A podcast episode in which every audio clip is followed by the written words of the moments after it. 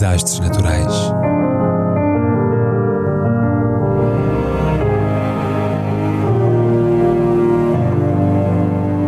Por António Araújo.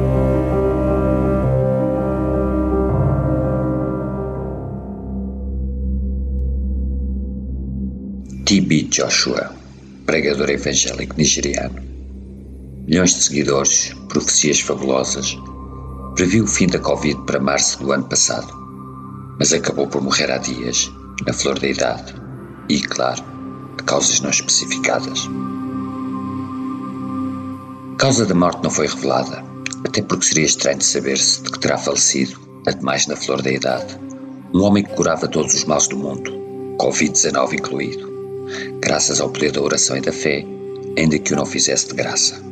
A revista Forbes designou-o, em 2011, o terceiro pastor mais rico da Nigéria. E, apesar dos seus assessores de imprensa se terem apressado a desmentir a notícia de que, em 2015, teria comprado um jato privado por 60 milhões de dólares, o certo é que acumulou ao longo dos anos uma colossal fortuna com a sua sinagoga Igreja de Todas as Nações, SCOAN, sede evangélica detentora da Emmanuel TV, sediada em Lagos, cujo canal no YouTube tem quase 2 milhões de seguidores e 600 milhões de visualizações. A BBC chamou-lhe o televangelista mais popular da Nigéria, enquanto outros preferiram o epíteto cáustico de ópera do evangelismo, algo que não parece ter incomodado muito, nem aos seus 5 milhões de fãs no YouTube, nem aos seus 5 milhões de fãs no Facebook e 4 milhões no Twitter. Em abril passado, o YouTube encerrou o canal da Emmanuel TV devido às frequentes diatribes homofóbicas do falecido pregador e profeta, que em resposta lançou a campanha Rezem pelo YouTube, até agora sem resultados visíveis. Não foi esta a única controvérsia em que se viu envolvido Temitop Balogun Joshua, por Tibi Joshua, nascido em 12 de junho de 1963 em Ohozin, um bairro pobre de Arigid, Ako, no estado Ondo, sudoeste da Nigéria. Segundo o próprio, esteve 15 meses no ventre da mãe a aguardar a altura propícia para vir ao mundo. E não parece ter se enganado nos cálculos, pois sete dias após o nascimento, uma explosão numa pedreira das imediações projetou várias pedras sobre o telhado da casa onde dormia, o que, parecendo um sucesso infausto, foi sinal de intercessão divina, a qual, todavia,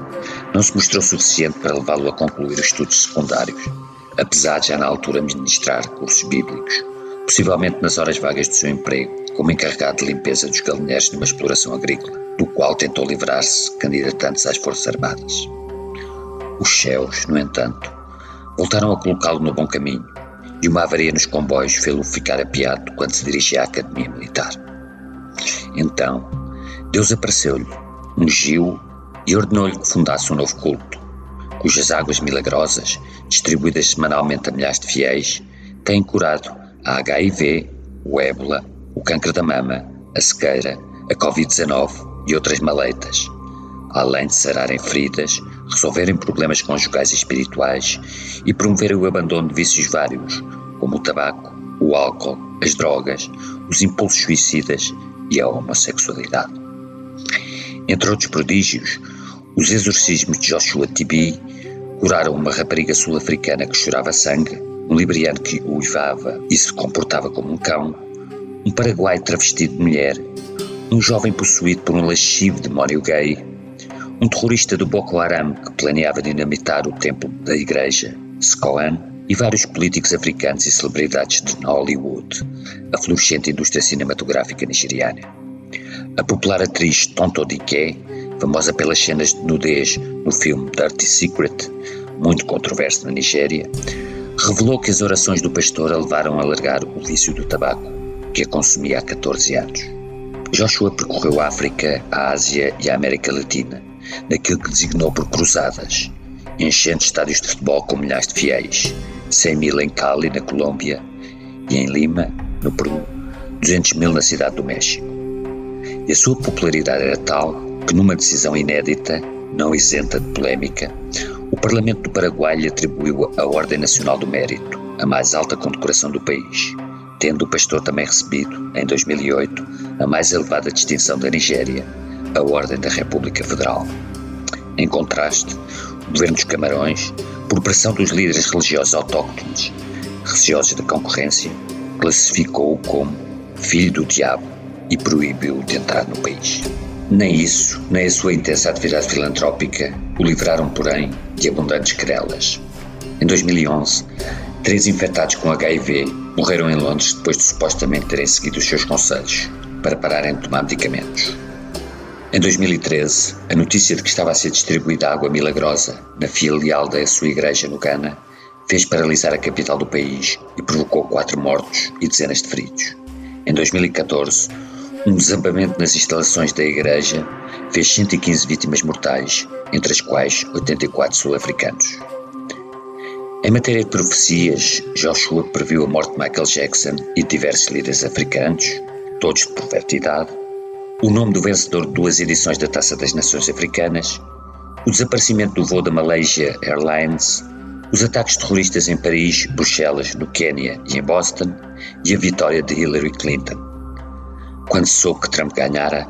o pastor apagou a previsão das redes sociais, explicando que se referira ao triunfo de Hillary no voto popular. Tarda, contudo, o cumprimento de outra promessa, a da erradicação global da Covid-19,